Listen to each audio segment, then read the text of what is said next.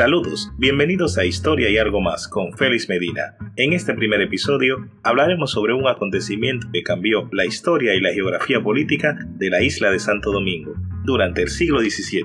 Concretamente me refiero a las devastaciones de Osorio de 1605 y 1606. Despoblar implicó arruinar. Las devastaciones de Osorio de 1605 y 1606 constituyeron un hecho que trascendió todo lo que fue el futuro político de la isla de Santo Domingo a inicios del siglo XVII.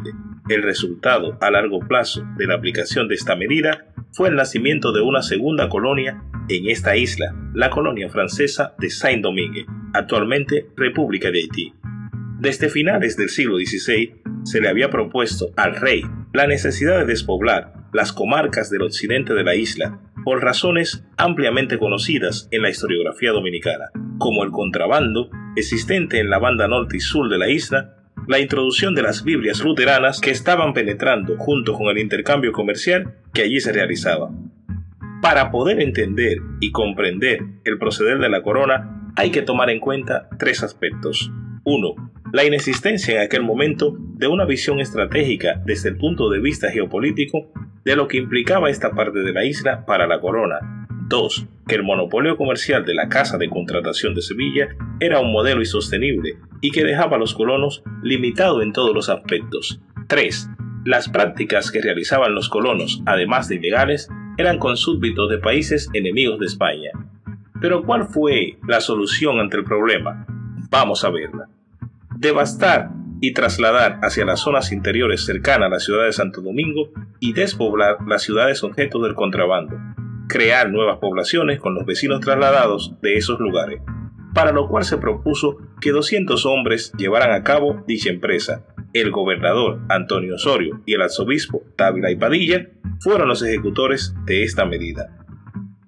Esta catastrófica medida trajo efectos en lo inmediato, como aplicación y como consecuencia, Vamos a señalar los principales. 1. Un aumento de la piratería. 2. La parálisis de la trada negrera. 3. Un golpe al aparato productivo de la isla. 4. Más enemigos en las costas. 5. Un cambio en la producción de las instancias de cultivo.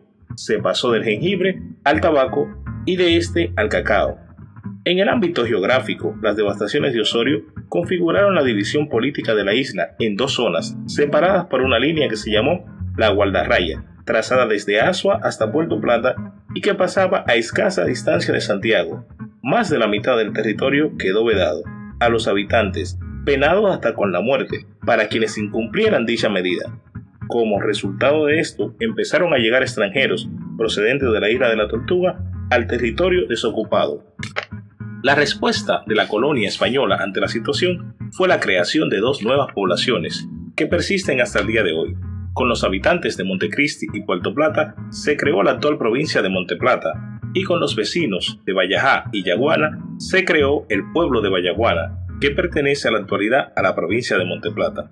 A todo esto se sumaba que desde inicio del siglo XVII la colonia había dejado de pagarle a la metrópolis fruto de la calamitosa situación económica en la que se encontraba la colonia. Esto incrementó de manera brutal con las devastaciones de Osorio, la incertidumbre, el hambre y la desesperación se apoderaron de la colonia. La situación era inmanejable, por cuanto no podían administrar el territorio ni continuar con la vida cotidiana que se desarrollaba en la colonia. La pobreza y otras situaciones fueron el diario vivir para todos los habitantes de aquella época. Ante la situación descrita, hubo que tomar medidas variativas. Una de ellas fue la utilización del situado procedente de México para pagar el personal administrativo y militar de la isla despoblar y luego poblar para evitar el colapso de la isla, ya que controlar Santo Domingo era imperativo para poder mantener el control de las posesiones coloniales. Todo esto se agudizó más durante todo el siglo XVII, razón por la cual este siglo es conocido en la historiografía dominicana como el siglo de la pobreza o el siglo oscuro de la colonia española y eso es todo en el día de hoy. Gracias por quedarte en Historia y algo más. Espero hayas aprendido algo en este viaje no olvides suscribirte al blog de Historia y algo más para que te mantengas al tanto de los nuevos episodios. Muchas gracias.